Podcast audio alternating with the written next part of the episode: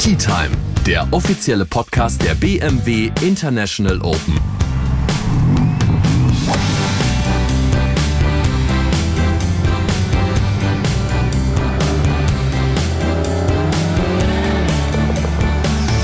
Ein allerletztes Mal, Herr Fritsch. Herzlich willkommen in unserem Podcast-Zelt hinter der neuen. Da kommt mir ja fast eine Träne. Ah, Wenn es nur eine ist, sind wir ja zufrieden.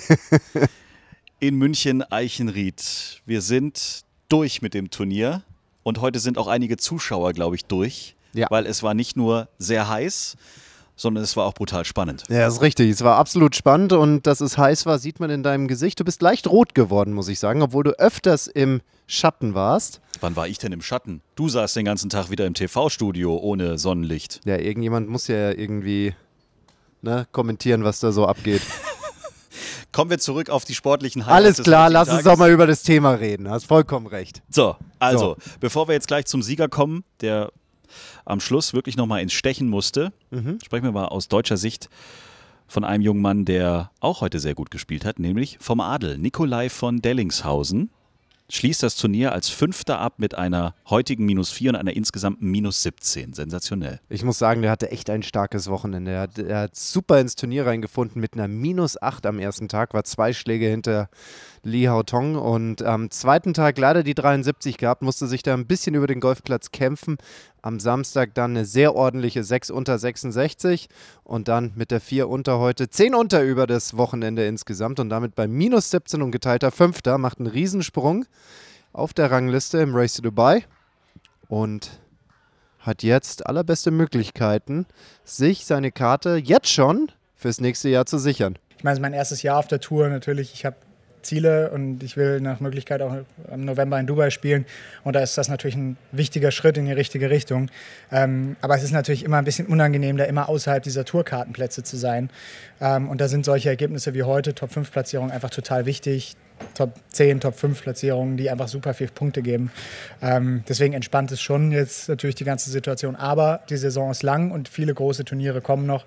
Von daher bin ich jetzt erstmal sehr glücklich damit, aber es ist halt wie gesagt noch nichts in trockenen Tüchern. Das ist eine sehr nüchterne Analyse, wie ich finde. Ja, das ist richtig, aber er hat vollkommen recht. Es spielt sich deutlich entspannter, wenn du deine Tourkarte vermeintlich schon sicher hast fürs nächste Jahr. Ja. Als wenn du irgendwie gucken musst, nee, irgendwie brauche ich noch ein paar Punkte und hier und da und überhaupt und sowieso.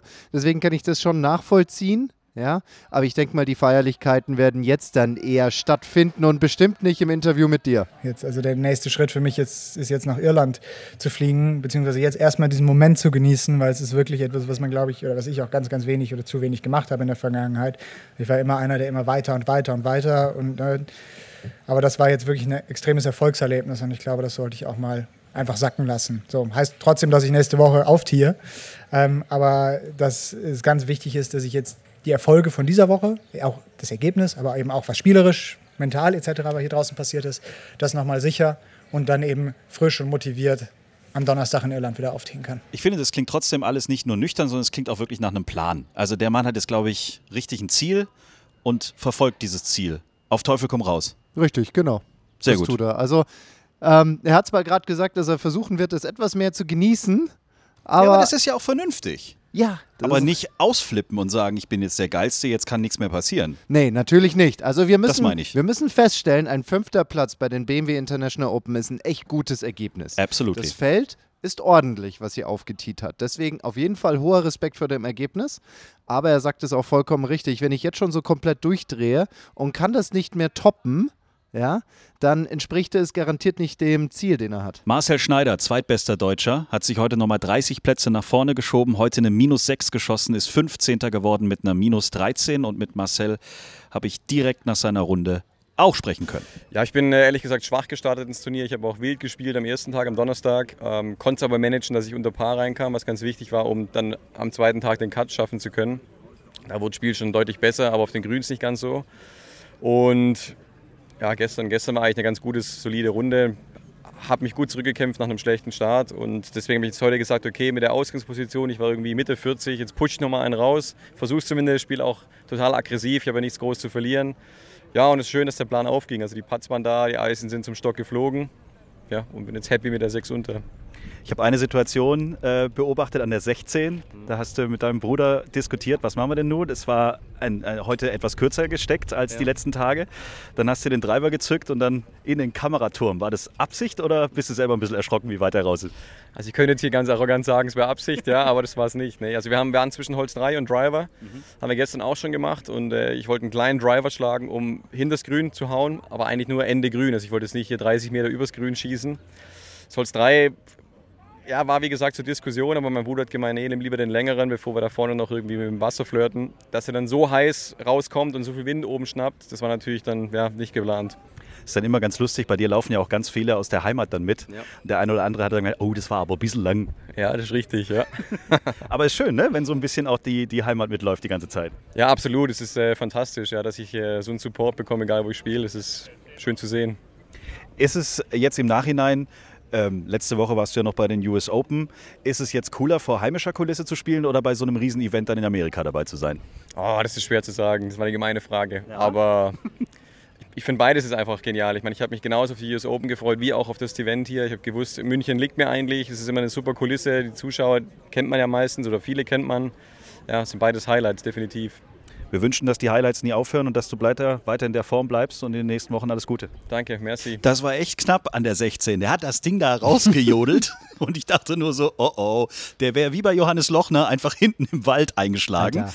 Aber ja. zum Glück hatte die DP World Tour da einen großen Kameraturm mit, einem großen, mit einer großen Bande davor hingestellt, sodass der Ball am Kameraturm ein bisschen abgeprallt ist und dann wieder Richtung Grün gehoppelt ist. Wäre dieser Kameraturm da nicht gestanden, dann wäre auf dem 17er Abschlag gewesen. Wär, ja, hätte er, hätte er wahrscheinlich an der 16 schon um das Hole-in-One-Auto an der 17 mitspielen können, mehr oder weniger. Das ist aber auch so ein bisschen der Klassiker, ne? Ich meine, du kennst es garantiert auch vom Golfen. Du sagst ja, ah, ich nehme jetzt mal den längeren, mache einen entspannten Schwung und auf einmal kommt das Ding da unten raus, wo du dir gedacht hast, wenn das einmal so passieren würde, wenn ich das wirklich so machen will, dann wäre dann wär ich echt ein guter Golfer. Ja. Und dann ist das Ding da komplett drüber gesegelt und wie du gesagt hast, Gott sei Dank hat die DP World gesagt, hier bauen wir Marcel Schneiders ähm, Fernsehturm und über den kann er sich hier einen guten Score erspielen. Heide nein, wie der Schwabe sagt, gell? Heide Bimbam, da hat er das Ding da drauf kauer, gell? Super Sach. So, jetzt kommen wir zum Sieger heute. Das war ein Finale, wie es spannender nicht hätte sein können. Du hast gestern ja noch gesagt, Thomas Peters darf man nicht unterschätzen, der kommt noch. Ja. Dann war das aber so, am Anfang habe ich gedacht, Hao Tong Lee fing ja gleich wieder mit dem Birdie an, der war ja auch wieder gleich on fire, wobei Thomas Peters immer so ein bisschen mitgehalten hat. Und dann gab es so an der 6, 7 für den einen oder anderen ein paar Bogies und dann rückten die alle plötzlich wieder zusammen. Ja. Das war schon krass heute, was also, das sich so, wie das sich so entwickelt hat über den Tag hinweg. Tong Lee hat echt furios angefangen. Zu dem Zeitpunkt war ich ja bei uns im Sky-Studio und habe mhm. da ähm, kommentiert und der hat ja direkt losgelegt mit einem Birdie an der 2 auch doch nochmal direkt hingeflankt mit, keine Ahnung, auf drei Meter zum Birdie und der ist leider vorbeigegangen. An der 3 direkt nochmal das Birdie hinterher und da habe ich gedacht, okay, alles klar. Der marschiert hier jetzt weg und sagt dem Flo, tue ich einen Gefallen und mache hier minus 30, klar. Ähm, aber dann, du hast es schon genau richtig gesehen, der hat dann an der 6 äh, sich ein Bogey Eingefangen beim Vorlegen hat er ins Wasser reingespielt. Gut, er hat natürlich versucht, da rechts hoch zu spielen, zwischen den Bunker und zwischen das Grün, aggressiven Layup, um von dort über die gesamte Breite des Grüns zum Loch zu spielen. Das ist in die Hosen gegangen, hat dann ins Wasser gepitcht und sich dann ein Bogie eingefangen. An der 7 direkt hinterher. Und dann ist es so ein bisschen immer hin und her gegangen und Thomas Peters war halt genau da, hat dann auch Birdies gemacht zum Ende, aber ich glaube, dieses Birdie an der 17 schließlich, wo er sich dann diesen Einschlag-Vorsprung geholt hat, das war jetzt natürlich dann ausschlaggebend. So, und dann ging es ins Stechen. Ein Extraloch. Und auch da haben die beiden jetzt nicht unbedingt geglänzt, muss man eigentlich sagen, zumindest am Grün. Es sah bis zum Schluss nicht so aus, dass du klar definieren konntest, wer gewinnt in das Ding, weil alle gingen irgendwie davon aus, die machen noch ein paar Loch irgendwie. Hatte ich so das Gefühl. Nee, ist richtig. Beide haben das Drive Mitte Bahn gespielt. Ja. ja, das war schon mal ganz gut. Ordentliche Abschläge. Hao Tong Lee war der Zweite, der zu spielen hatte. Zuerst war ähm, Thomas Peters dran, der hat seinen Holzschlag etwas links verfehlt in diesen Grünbunker rein und das ist echt ein kniffliger Bunkerschlag, 30 Meter zu einer Fahne, die ja. hinter einer Welle steckt und dann geht es direkt runter zum Wasser.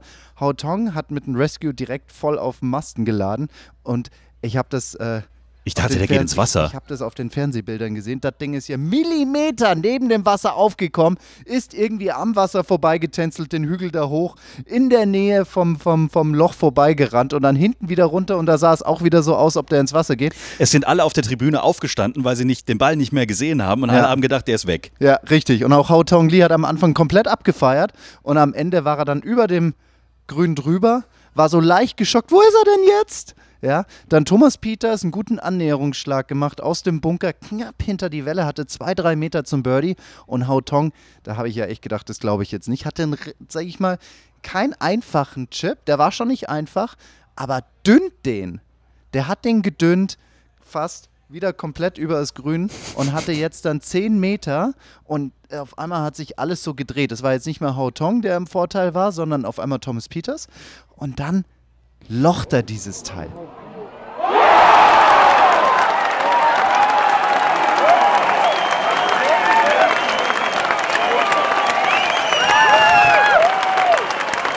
Also da ist ganz Eichenried ausgeflippt, weil das war ja einfach ein Monsterputt. Keiner von uns hat in diesem Moment wirklich daran gedacht, dass das Ding reingehen kann. Nee, natürlich nicht. Keiner. Und alle haben es total abgefeiert, dass er jetzt hier die Bruttowertung gewonnen hat. Stimmt, er hat, ah, gut, er hat zwei, drei Er hat, die, Bruttoreden Bruttower gehalten. er hat die Bruttowertung Er gewonnen. hat die Bruttowertung gewonnen. Ja, und dann war natürlich irgendwann auch klar, das Ding hat er gewonnen, nachdem Thomas Peters den nächsten nicht gelocht hatte.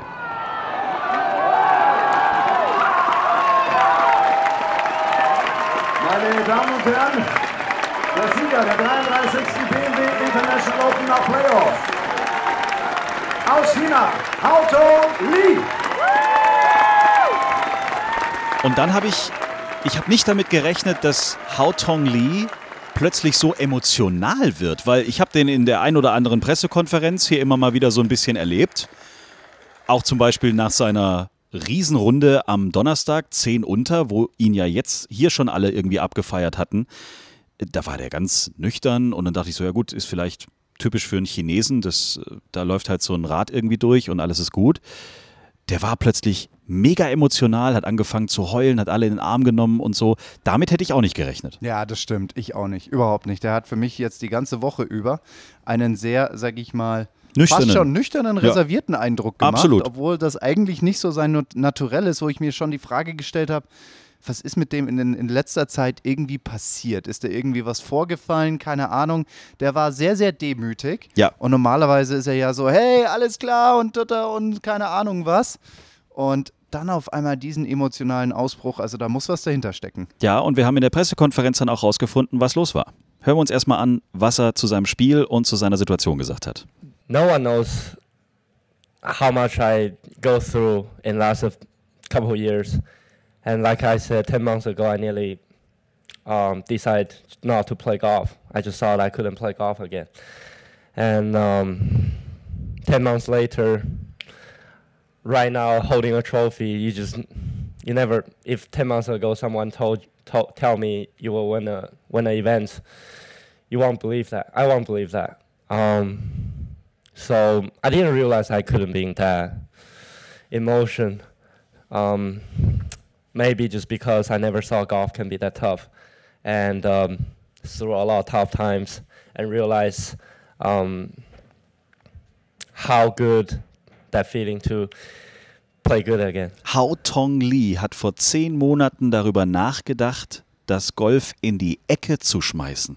Ist krass, oder? Aufzuhören. Siehst du mal, was diese Sportart mit einem machen kann. Vor zehn Monaten hat er darüber nachgedacht, keinen Schläger mehr in die Hand zu nehmen, zumindest beruflich gesehen. Und wir reden jetzt nicht über jemanden, der ja mal zwei, drei Jährchen ganz ordentlich auf der Tour gespielt hat und dann immer mal irgendwie 80. wurde. Nein, wir reden ja hier von einem Spieler, der schon zweimal auf der DP World Tour gewonnen hat. Ja. Ja. Jemand, der im Rahmen von, ach, keine Ahnung, was, knapp 100 Turnieren jetzt schon fast 7 Millionen Euro Preisgeld gewonnen hat. Also, das ist ja ein Spieler, der sich einigermaßen kompetent hier anstellt, ja. der dann irgendwann mal sagt: Ich bin so schlecht, dass ich aufhöre. Das musst du dir mal vorstellen. ja, aber weißt du, was das Problem bei ihm war? Erzähl. Er hat das gleiche Problem wie ich. Because I I I got driver yips. I couldn't hit a driver. As soon as I hold a club on the tee box, I just I just thought it will be go both side will lost the ball. I before I used to right now I used to carry six balls in the bag, but before I used to carry one dozen balls just in case I lost so many balls. Um, it's just so hard to describe that feeling, um, which is I never had that before. So I don't know how to deal with that. But a manager to get through that, it's um, it's just no word to describe. It's amazing. Der Mann hatte vor zehn Monaten noch so wie ich 1000 Bälle im Back, damit er überhaupt durchkommt auf 18 Loch, weil er an jedem Abschlag irgendwie ein paar Bälle nach rechts und links verzogen hat. Mittlerweile ist er wieder bei sechs Bällen pro Runde, die er zur Sicherheit mal äh, im Back hat. Wahnsinn. Falls er mal ein paar unterschriebene rausgeben muss, ne? Ja, Weil ein, zwei maximal reichen ja. Nee, das ist ja schon brutal. Also wenn du wirklich am Abschlag stehst und nicht weißt, ob du den Planeten jetzt triffst, Ja. das ist brutal. Und das vor allem hier auf den Fairways, die wir hier haben, auf der DP World Tour, die sowas von eng sind, dass du dir das einfach nicht leisten kannst. Und die ganze Zeit mit Zweieisen zu agieren, dann brauchst du gar nicht aufzutiehen. Also du musst hier schon in der Lage sein, den Driver bewegen zu können, auch in einem einigermaßen Abweichungsrahmen, der anscheinend überhaupt nicht da war. Und er hat ja gerade gesagt, er wusste am Anfang überhaupt nicht, wie er damit umgehen soll. Und hat das einfach mental überwunden. Und da kann ich mir vorstellen, dass er jetzt dann total erleichtert ist, dass es sogar jetzt unter Druck so gut funktioniert hat, wie es funktioniert hat. Ja, und er hat ja zum Beispiel auch bei der Siegerehrung nochmal sogar sein Caddy mit auf die Bühne hochgeholt vor allen Zuschauern, weil er auch das äh, als Ansatz hatte vor ein paar Monaten, dass er nochmal sein gesamtes Team tatsächlich auch ausgetauscht hat. Trainer, Caddy, alle getauscht und der Caddy muss ihm so in den Arsch getreten haben die ganze Zeit, dass er gesagt hat, okay, also der Sieg heute geht aber auch ganz garantiert auf seine Rechnung mit zusätzlich, weil ohne den hätte ich das auch nicht so richtig hingekriegt. Ja, das ist doch total cool und zeigt auch, in welche Richtung das Ganze geht. Also jeder Top-Athlet hat ein Top- Team um sich herum und weiß ganz genau, wenn die nicht genauso, sag ich mal, akribisch und hart arbeiten wie ich, wenn es ums Bälle schlagen geht, dann funktioniert das Ganze einfach nicht. Meine Damen und Herren, das waren die 33. BMW International Open im Golfclub Eichenried. Es war ein Fest, es war ein Event, wie man sich es nicht hätte schöner vorstellen können, finde ich. Ja, das stimmt. Heute Ganz wieder- Highlights. Ohne Ende Highlights, tolle Zuschauer, richtig volles Haus die ganze Zeit. Heute gehen einige mit einem dicken Sonnenbrand, aber ich glaube auch mit einem dicken Lächeln nach Hause, weil das einfach ein, ein wunderschöner Finaltag war. Auch für uns war jeder Tag ein absolutes Highlight. Es hat uns sehr gefreut, dass wir dieses Jahr wieder als offizieller Turnierpodcast dabei sein durften. Wir freuen uns auch, wenn wir das im nächsten Jahr wieder tun dürfen. Und wünschen nun euch allen da draußen weiterhin ein, ein paar tolle Golfrunden, die noch anstehen werden in diesem Sommer. Und wir melden uns ja dann auch schon nächste Woche schon wieder mit einer neuen, heißen, frischen Folge Tea Time der Golf Podcast. Wir haben noch einige Themen aus dieser Woche, die wir nächsten Dienstag mal ausführlicher besprechen müssen. Es geht um drei große Buchstaben, aber dazu dann nächste Woche mehr. Macht's gut, Dankeschön fürs Zuhören und auf Wiedersehen. Bis dann, ciao. Schreibt uns, liked uns. t-time.golf